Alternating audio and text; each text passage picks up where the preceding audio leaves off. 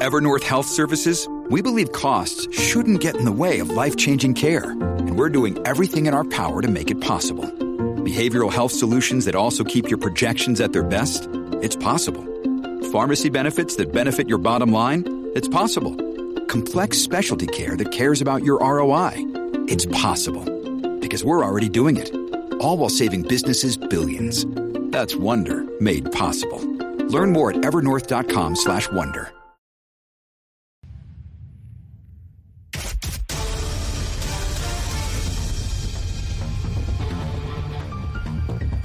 días, Puerto Rico. Soy Emanuel Pacheco Rivera informando para Nación Z Nacional en los titulares. La Junta de Supervisión Fiscal solicitó a seis agencias fiscalizadoras información específica de sus empleados para determinar cómo distribuir 3.5 millones de dólares separados en el presupuesto vigente y que están incluidos en el plan fiscal certificado del 2022 para la creación de plazas. Estos esfuerzos de reclutamiento pueden verse impactados por el plan de clasificación de retribución que es del gobierno central que se implementará de manera retroactiva al primero de enero de este año. Por otra parte, en momentos en el, en el que el, en el país continúan proliferando los arrestos e intervenciones asociados al comercio y posesión ilegal de armas de fuego, el negociado de la policía ha reconocido que recientemente ha habido un incremento en la proporción de armas fabricadas o modificadas para funcionar como aparatos de alto calibre. Según datos suministrados por la policía, hasta el 8 de febrero, la Superintendencia Auxiliar de Investigaciones Criminales había ocupado 406 armas. Hasta aquí los titulares, les informó Emanuel Pacheco Rivera. Yo les espero en mi próxima intervención aquí en Nación Z, que usted sintoniza a través de la aplicación La Música, nuestro Facebook Live y por la emisora nacional de la salsa Z93. Sin pelos en la lengua. Es esa otra cultura, la cultura de la violencia, donde ver asesinar a alguien es algo muy sencillo. Leo, Leo Díaz en Nación Z Nacional por Z93. Regreso aquí a Nación Z Nacional, mis amigos, y tal como les señalé antes de la pausa, tenemos en línea telefónica al licenciado Manuel Lavoy, director del COR 3, para que nos hable de por dónde van los trabajos de reconstrucción. Lavoy, saludos, buen día. Buenos días, Leo. Saludos a todos. ¿Todo bien, licenciado? Muy bien, gracias a Dios. Me alegro. Muy optimista y confiado. Me, me alegro, me alegro mucho. Eh, Lavoy, comenzamos el año 2023. Eh, mucho que hacer en términos de reconstrucción. Vimos al gobernador de Puerto Rico en el Senado Federal reclamar eh, ayuda en términos de mano de obra que se le permita a extranjeros venir a Puerto Rico para las labores de reconstrucción por la falta ¿verdad? De, mano diestra que tenemos acá en Puerto Rico. Quisiera que, que, que me evaluara ese punto, hasta, hasta dónde de alguna manera se ha detenido o no avanza como corresponde por esa falta mano, por, por, por esa mano de obra diestra, este licenciado. Leo, como yo lo veo, tenemos que hacer este análisis en, en varias dimensiones. Sí. Hace dos años atrás, cuando se estaban haciendo estas gestiones de, de poder impulsar, adelantar la reconstrucción, yo Sí. recuerdo que habían dos preguntas que se hacían consistentemente. ¿Dónde están los proyectos y dónde están los fondos? Y yo pienso que eran preguntas muy válidas. Y de hecho, el plan de trabajo que se estableció con el gobernador y, y- y con todo el equipo de reconstrucción era precisamente qué cosas tenemos que hacer para que esos proyectos salgan a la calle Mm. y que los fondos puedan fluir. Y yo te puedo decir, eh, convencido de que dos años después que encontramos esos retos, ambas preguntas están contestadas. Los proyectos se están eh, moviendo, los proyectos están saliendo a la calle, especialmente los proyectos de infraestructura crítica, por ejemplo, la red eléctrica, Ujú. acueducto y alcantarillado, ahora las escuelas, los hospitales, las carreteras. Finalmente todo eso se estancó, se estancaron unos procesos burocráticos y unas restricciones que habíamos heredado. Y en parte va de la mano con que los fondos finalmente están fluyendo y los fondos se están adelantando y ahora los municipios, las agencias tienen el capital para mover todos esos proyectos. Ya ha establecido esa ruta Mm. y por eso yo le llamo el año 2023 como el año de los proyectos grandes, porque finalmente vamos a estar viendo en cantidades significativas ese movimiento de actividad de construcción en el área de infraestructura. Yo pienso que entonces podemos continuar enfocándonos en otros retos que están ahí. No están deteniendo la reconstrucción, pero ciertamente hay que atenderlos porque de lo contrario, pues pudiesen ser eh, un detente a todo este esfuerzo de haber impulsado la reconstrucción. Un ¿Cuál- tema de, cuáles son de esos? obviamente es el tema de la mano de obra. Ajá, ok. Y, y- y Eh, nos- se han hecho, sí, perdóname. e- ese tema de la mano de obra, eh, ¿cuán crítico es la voy? Pa- para, para, para que los que nos escuchan podamos entender la magnitud. O sea, hay, hay sencillamente eh, personas que se llevan los proyectos y no tienen el personal suficiente para, para hacer la obra. Hay, hay de todo, de todo un poco. El, según los números mm, estadísticos eh, que tienen que ver con el sector laboral de la construcción, Ajá. ahora mismo hay cerca de unos 33 mil, 33 mil 500 obreros en la construcción hoy por hoy. Y de hecho, eso es un aumento como de 2 mil empleados en comparación con el año pasado. No obstante, cuando la- se proyecta la actividad económica para este año 2023, 2024, 2025, 2026, eh, lo que se le llama el pico de la reconstrucción, comenzando este año, Sí. pues lo comparamos con niveles de hace 20 años, 25 años atrás, donde eh, en algo similar, pues el sector de la construcción llegó a tener 75 mil personas formalmente. Así que por eso es que se utiliza ese, esa comparación y siempre se habla de que pueden necesitarse 10 mil, 20 mil, 30 mil personas adicionales cuando estemos en el pico. No solamente con los fondos de FEMA, Leo, los fondos de CDBDR, de mitigación, Ujú. los fondos del, del, del Cuerpo de Ingenieros, Federal Highway Administration. Existen múltiples eh, fuentes de financiamiento, mayormente federales, que cuando se están proyectando todos esos proyectos entrando a la misma vez, pues estaríamos hablando de ese tipo de nivel de empleomanía. Pero, pero ese, Hoy por eso, hoy. eso se ve hacia el futuro, cuando estemos en ese momento pico que usted describe. Sin embargo, hoy, hoy al momento, cuando se están adjudicando los proyectos, ¿hay suficiente personal para los proyectos que están saliendo? La contestación es que sí, pero eso no significa que en algunos casos se tengan que hacer subastas quizás dos y tres veces. Y yo creo que por ahí es que va la cosa, ¿verdad? Ah, ok. Eh, y va a depender también del tipo de proyecto y la, la magnitud del proyecto. Los proyectos grandes eh, no están teniendo dificultad. Estoy hablando de proyectos de 10, 15, 20 millones en adelante. eh, no están teniendo dificultad porque el, el mismo proyecto tiene la capacidad de atraer y dar este dar, dar buenos incentivos y, y- y tienen una capacidad de, de- de poder hacer eso. Ahora bien, proyectos pequeños, eh, proyectos medianos, y estoy hablando de proyectos de 100 mil dólares, 500 mil dólares, un millón de dólares, pues entonces eh, ahí eh, se ha visto que ciertos municipios pues han tenido que sacar una subasta, les llega desierta, la tienen que volver a publicar y ya quizás en la segunda vuelta les llega uno o dos contratistas. Eso, eso, eh, si no recuerdo mal, hace dos semanas, porque lo discutimos aquí en el programa, hubo una proyección en los medios de, de alcaldes quejándose de que hacían la subasta y no llegaba nadie. Se, se debe a eso, a, a la falta de mano de obra, particularmente de ese contratista más pequeño que no tiene la capacidad económica para atraer con buenos incentivos, como usted señala. ¿Se debe a eso? Eso es uno de los factores, es uno de los factores porque también estudiando el perfil de los proyectos, nosotros, por ejemplo, ya para el 2022, Leo, Ujú. se habían constatado con los de FEMA, por lo menos, eh, unos 2.500 proyectos en todo Puerto Rico, 2.500 facilidades que estaban en reparación o en restauración o en reemplazo. Lo que pasa es que cuando vemos el perfil, eh, eh, habían más pequeños que grandes. Ahora eso va a cambiar. Ahora vas a ver más grandes que pequeños, empezando este año 2023 y hacia, y hacia adelante. Eso tiene un impacto en la manera en que los contratistas eh, se organizan, eh, obtienen mano de obra, cotizan sus estrategias. Acuérdate que también se subió el salario mínimo en el sector de la construcción con los fondos federales, aunque el sector está pagando mucho más. Eh, además de eso está el crédito por trabajo, se hace mucha feria de reclutamiento, pero lo cierto es que el sector de la construcción es como cualquier otro sector, ¿verdad? Es oferta y demanda. Claro. Así que se van a mover para donde hayan proyectos, donde haya, mm, ¿verdad? Mucho más dinero, que el tipo de proyecto sea, por ejemplo, en vez de seis meses, que pueda ser de dos años, tres años, que sea multianual, porque le da también una garantía de continuidad. Así que hay muchos factores. Yo te diría que hoy por hoy, Ujú.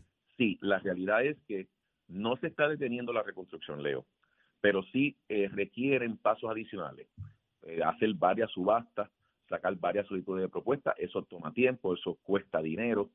Eh, así que lo que idealmente muchos municipios idealmente hubiesen podido sacar proyectos en una sola subasta y le está pasando también a las agencias, pero que tengan que hacer quizás dos y tres subastas, pues no es el escenario ideal, pero no está deteniendo la reconstrucción. Por otra parte, sí te tengo que decir que quizás había una expectativa de que en una subasta le llegaran 10 contratistas y, terminaran cotizando 4. Ahora están llegando 5 y cotizan 2 o 1. Okay. Y eso también es algo que estamos monitoreando. Eh, en, términos de la burocracia, que fue la queja ya por mucho tiempo, noto que ha habido una disminución en cuanto a la denuncia sobre la burocracia, lo lento de la adjudicación de recursos. E, en efecto, eso está ocurriendo, se ha flexibilizado porque ya no escucho a los alcaldes con aquella, ¿verdad? Y, era legítimo, que eh, en términos de la burocracia y toda la cosa, ¿se ha flexibilizado al punto que usted entiende es óptimo o todavía se puede lograr más en términos de eliminación o flexibilización de esa burocracia? Yo pienso que desde la perspectiva de las reglas federales, lo que tenemos que seguir esos requisitos, el, yo creo que ya estamos en un punto donde se flexibilizó lo suficiente como para que esto pueda correr de la manera que nosotros eh, entendemos y creemos que debe de correr. Así que ya, ya esa parte yo pienso que está debidamente atendida. Lo cierto es que siempre nos enfocamos en los en la burocracia federal, pero está la burocracia estatal. Son dos. Y entonces todavía en la, en la estatal, pues eh, yo pienso que ha habido mucho avance. Eh, yo pienso que hace dos años eh, quizás no había mucha claridad de los procesos que se tienen que seguir. Eh, yo te diría, Leo, por ejemplo, un municipio X o una agencia Y que tenían, qué sé yo, 50 millones asignados, 100 millones, pues tenían que organizarse y mm. entender que tienen que seguir una serie de leyes estatales, seguir una serie de reglamentos estatales, mm. cómo es que adjudican contratos y pueden eh, hacerlo de una manera que no les impugnen esa subasta. Eh, pues son pasos que hay que seguir y son burocráticos.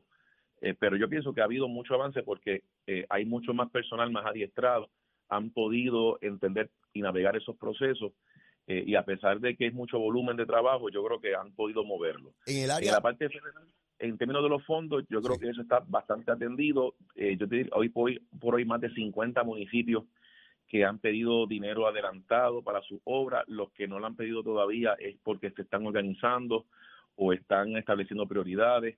Eh, o han tenido otros mecanismos eh, para poder atender sus necesidades fiscales. Las agencias ahora están eh, increíblemente pidiendo mucho dinero adelantado. Hace escasamente dos meses atrás, para darte una idea, Leo, Obras Públicas, que tiene 200 millones, 125 proyectos de obra permanente de carreteras estatales y puentes estatales en todo Puerto Rico, nosotros le adelantamos 50 millones. 50 millones en diciembre. O sea que ahora en los próximos seis meses tú vas a estar viendo muchas subastas y actividad de construcción solamente en obras públicas con ese dinero. Ok. Eh, en términos de, de, la reconstrucción de nuestro sistema eléctrico, ¿verdad? Que, es tan importante, es prioritario eh, y la preocupación de todos, ¿verdad? De, cómo va caminando eso. Eh, ¿Hay los recursos, se están haciendo los proyectos por parte de, de las entidades correspondientes para cambiar todo ese sistema obsoleto que tenemos? Ese, ese, ese tema tuvo mucho contratiempo en el 2021 y principios del 2022 porque a pesar de que había una asignación de dinero de 9.500 millones, mayormente para todo lo que es transmisión y distribución, sí. Eh, eh, lo cierto es que había una letra chiquitita que había que cumplir con FEMA y había que ir proyecto por proyecto de regreso a FEMA y eso pues no, no era algo que estaba muy entendido y cuáles eran las reglas que había que seguir. Pero lo buena, la buena noticia es que eso se superó. a principios del 2022 habían cero proyectos de energía eléctrica eh, encaminados, cero, por, porque había una burocracia que, que había que destrancarla. Ya hoy vamos por 104 proyectos debidamente aprobados. O sea que contra los 9.500 ya hay casi 1.800 millones debidamente autorizados a construcción, porque la construcción se autoriza proyecto por proyecto. Ahora ya los proyectos de mayor envergadura ya están saliendo a la calle. Se vislumbran que se reemplacen decenas y decenas de sus estaciones eléctricas en todo Puerto Rico en el 2023, que son las críticas, las que no se han reemplazado hace 50 años atrás. Yo estuve, por ejemplo, eh, hace unos meses en la primera piedra de Manatí, una subestación crítica, porque de ahí que viene eh, la transmisión de, Costa Sur, que va de, nor, de sur a norte, llega hasta Manatí y de ahí se reparte para toda esa región que está en la parte turística, la parte residencial y todas esas industrias del norte. Eh, ese punto tan crítico, esas, esas subestaciones no se reemplazaban desde los años 70. Y ahora finalmente comenzó ese reemplazo, además de, de miles de postes, miles de luminarias que ya siguen cada vez eh, semanalmente se siguen reemplazando y los proyectos grandes, hay uno grandísimo. Mira, en estos días, eh, trabajando con Josué Colón, rescatamos un proyecto eh, del año pasado, los famosos megageneradores de Palo Seco en el norte. Una inversión de cerca de 60 millones de dólares que por distintas razones ese proyecto estaba debidamente detenido y que da una resiliencia increíble cuando venga un próximo huracán porque te da una capacidad eh, adicional eh, de, ser necesario si viene otro huracán. La voy, esos son, esos son los, generadores que se compraron y no se habían instalado. Eh, de esos son los que usted me habla. Estos mismos. ¿Y, qué ocurrió con eso? ¿Ya finalmente se van a instalar? No, ya están instalados. Allá. Están debidamente aprobados por la EPA, debidamente aprobados por FEMA. Y la semana pasada yo le desembolsé a Josué Colón los 60 millones, lo, que le corresponde de la parte de FEMA, que son de hecho 53 millones de dólares. Debidamente desembolsados y proyecto completado. ¿Y cuándo, y cuándo comienzan esos generadores a, a, producir? ¿Ya o, o, falta? Ya están, ya están, ya están listos, están ahí, ya están ready. Si, si hay una necesidad de aumentar capacidad eh, por la razón que sea, sea por una situación eh, cotidiana o sea por un huracán, ya esos generadores están instalados y están listos y están operando, ya están, ya están en función. Excelente, excelente. Y, y, así, y así vas a estar viendo muchos proyectos a lo largo de todo Puerto Rico eh, el 2023 va a ser el año donde se va a poder palpar mejor, vas a poder percibir mucho mejor obra grande de reconstrucción, precisamente porque el dinero está fluyendo y ahora eso va en, lo que es el proceso de que se subasten y eventualmente se va a construcción. De sistema eléctrico, eh, va a estar viendo muchos proyectos finalmente ocurriendo en Aguirre, en, Costa Sur, en Palo Seco, en San determina, línea de transmisión por todos lados. ¿Quién determina qué proyecto va a hacerse eh, eh, en el sistema eléctrico? ¿Quién toma la determinación? ¿Luma? El, el eh, ¿Energía eléctrica? ¿Quién? Si es de transmisión y distribución, lo, lo define Luma. Ajá. Si era de generación, lo define la autoridad. Y ahora genera. Eléctrica, y ahora genera cuando entra en funciones en el verano. Ok. Y una vez ellos definen el proyecto, lo primero que tienen que hacer es sometérselo al negociado de energía de Puerto Rico. Ok. El negociado lo evalúa y le da la aprobación y confirma que ese proyecto está alineado a la política pública energética de Puerto Rico, la ley 17 del 2019.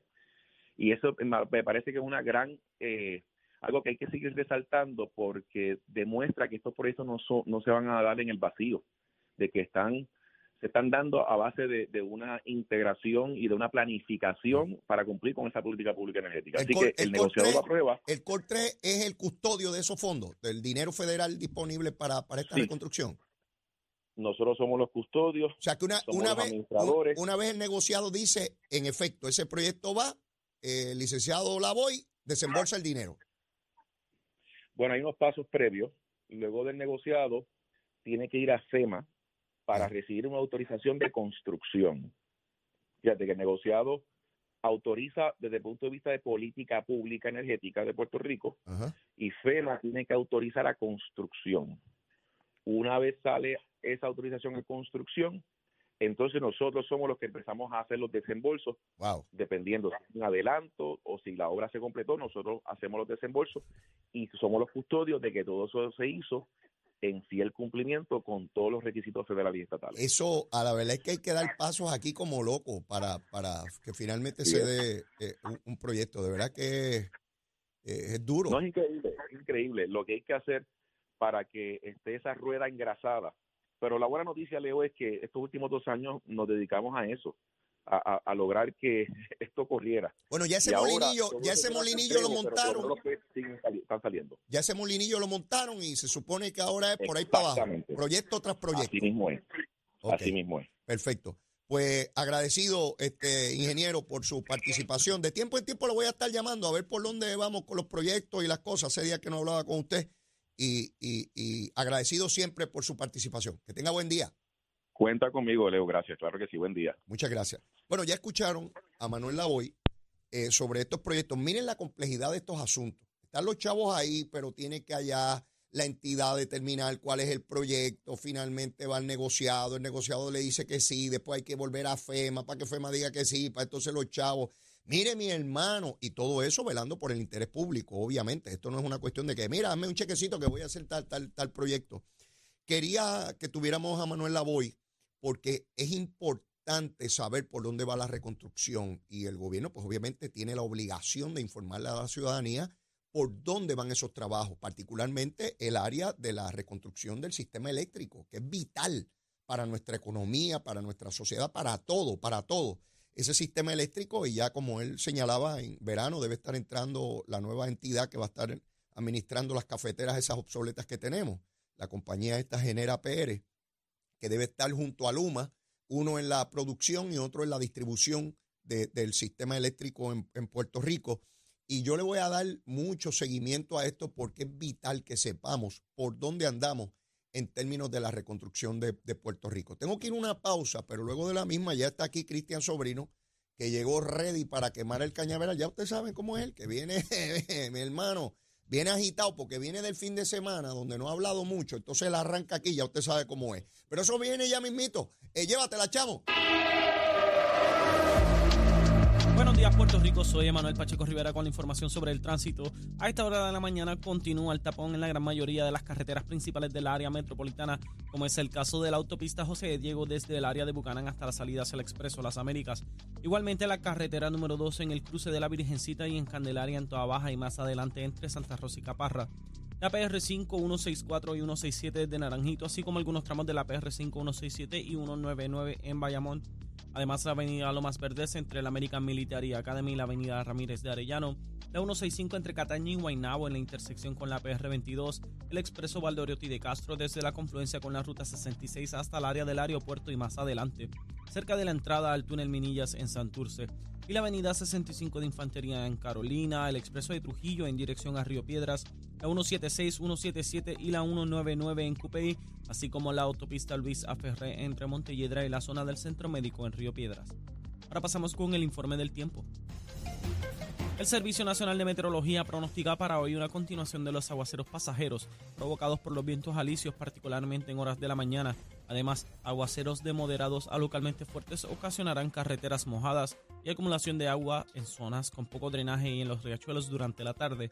Los vientos estarán del sureste de 15 a 20 millas por hora, mientras que las temperaturas rondarán en los medios a altos 80 grados en las zonas costeras y en los altos 70 grados en las zonas montañosas. Hasta aquí el tiempo, les informó Emanuel Pacheco Rivera. Yo les espero en mi próxima intervención aquí en Nación Z Nacional, que usted sintoniza a través de la emisora nacional de la salsa Z93. Hablándole claro al pueblo. Nación Z Nacional, soy Leo Díaz. Buenos días a todos. Leo Díaz, en Nación Z Nacional, por la Z.